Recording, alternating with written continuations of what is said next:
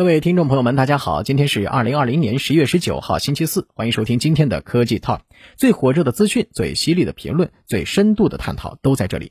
本节目由蜻蜓 FM 独家制作播出，喜欢的朋友可以点击右上红心收藏。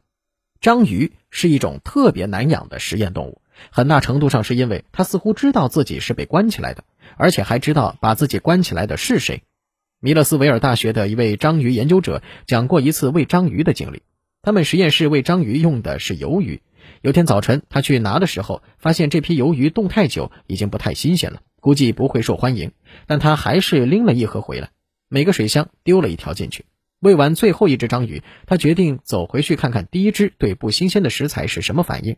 走过去的时候，发现箱里看不见食物的踪影，而那只章鱼一动不动盯着他。双方四目相对，章鱼开始缓慢地朝水箱一角移动，那里有个下水口。他走到目的地，停了下来，亮出触手。原来这条不新鲜的鱿鱼一直藏在触手内侧，然后以迅雷不及掩耳之势把食物扔进了下水口里面。章鱼之所以不好养，前面说的和饲养员闹别扭只是原因之一，更大的原因是它真的很爱逃跑，并且很擅长逃跑。一位章鱼研究者也说自己研究章鱼的每一天都宛如灾难。明明努力把章鱼分开养，然而它们不屈不挠地找到彼此。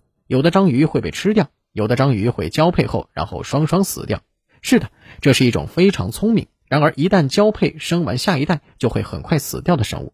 虽说章鱼没骨头，等于自带缩骨功，确实利于逃脱，但是它哪来的智商是件奇怪的事情。章鱼是无脊椎动物软体门头足纲八万目下的三百个物种。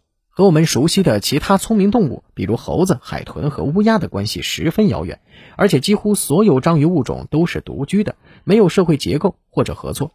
乍看起来似乎不是一个适合智力诞生的位置，所以有科学家开玩笑说章鱼简直就是外星人。但事实是，章鱼能走迷宫，能开瓶子，能用椰子壳做防御，甚至奥塔哥大学有一只章鱼反复朝灯管喷水，导致实验室断电。最终令研究者不得不把它放归大海。为什么会这样呢？有一批研究者的猜想是，这是因为章鱼身轻体柔，无爪牙之力，筋骨之强，又要在海底复杂环境里当捕食者，所以逼出来的聪明劲儿。虽然这种组合很罕见，但有这个环境加这个先天条件，就是要么产生智力，要么灭亡。以上就是本期科技 Talk 的内容，我们下期见。